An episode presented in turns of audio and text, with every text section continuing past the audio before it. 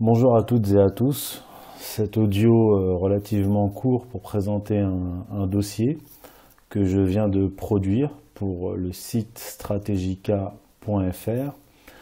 Alors, tout d'abord en introduction, quelques informations utiles. Vous trouverez en descriptif de cette vidéo YouTube le lien euh, donc Stratégica menant directement à mon dossier qui a pour titre L'islam politique et sous-titre Saoudo-Wahhabisme, frères musulmans, réformisme, maçonnerie et services secrets anglo-américains. Alors c'est un dossier de 62 pages euh, d'un montant euh, que, vous, pouvez vous procurer pour, pour 5 euros.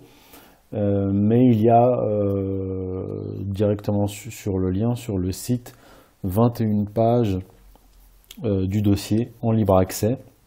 Et euh, si vous voulez le, dossier dans sa version complète, les 62 pages, eh bien c'est euh, simplement 5 euros par achat sécurisé. Tout est indiqué sur le site. Alors, le thème de l'islam politique, euh, autrement appelé islamisme, sciemment amalgamé à l'islam, a été remis sur le devant de la scène par les politiques et les médias avec des objectifs et motivations que j'ai analysés dans le dossier Stratégica qui a pour titre La nation française et la question euh, musulmane. La première partie est sur le site Stratégica euh, qui est disponible gratuitement. Le présent dossier, donc l'islam politique, est une étude historique définissant précisément l'islam politique.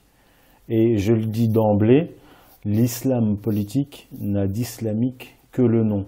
Les deux principaux mouvements qui donneront naissance à l'islam politique, c'est-à-dire l'islam politique, c'est ce qui va naître après l'abolition du califat, sont d'une part le wahhabisme, une idéologie hérétique née au XVIIIe siècle, dont le fondateur, Mohammed ibn Abdul Wahhab, a été condamné et exclu de l'islam par nombre de ulema, savants, et euh, mufti, jurisconsultes.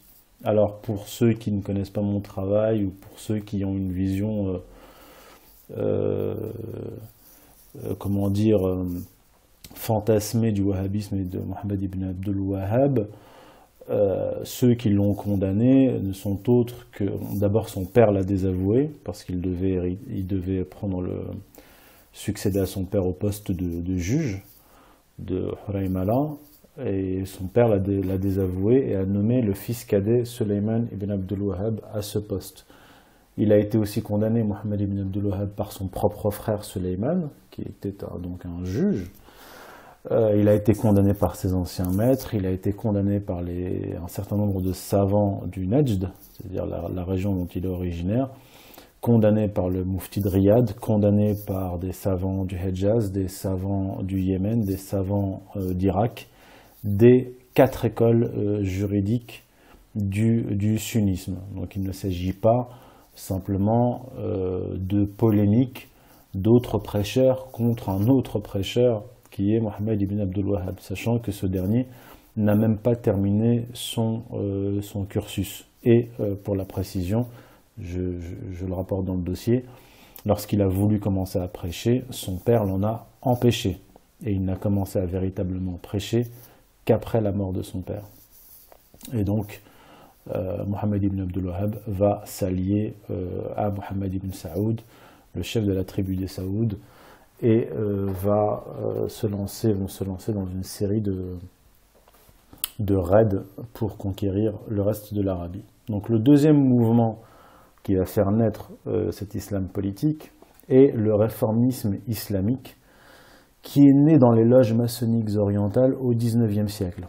Des sociétés secrètes qui étaient rattachées à la franc-maçonnerie française et britannique. Ce réformisme maçonnique de l'islam, parce que c'est comme ça qu'il faut l'appeler, donnera naissance aux frères musulmans en 1928, parce que Hassan al-Banna est, l'héritier de cette tradition réformiste qui va naître au XIXe siècle avec Malkoun Khan, puis le plus célèbre Jamal ad-Din al-Afrani.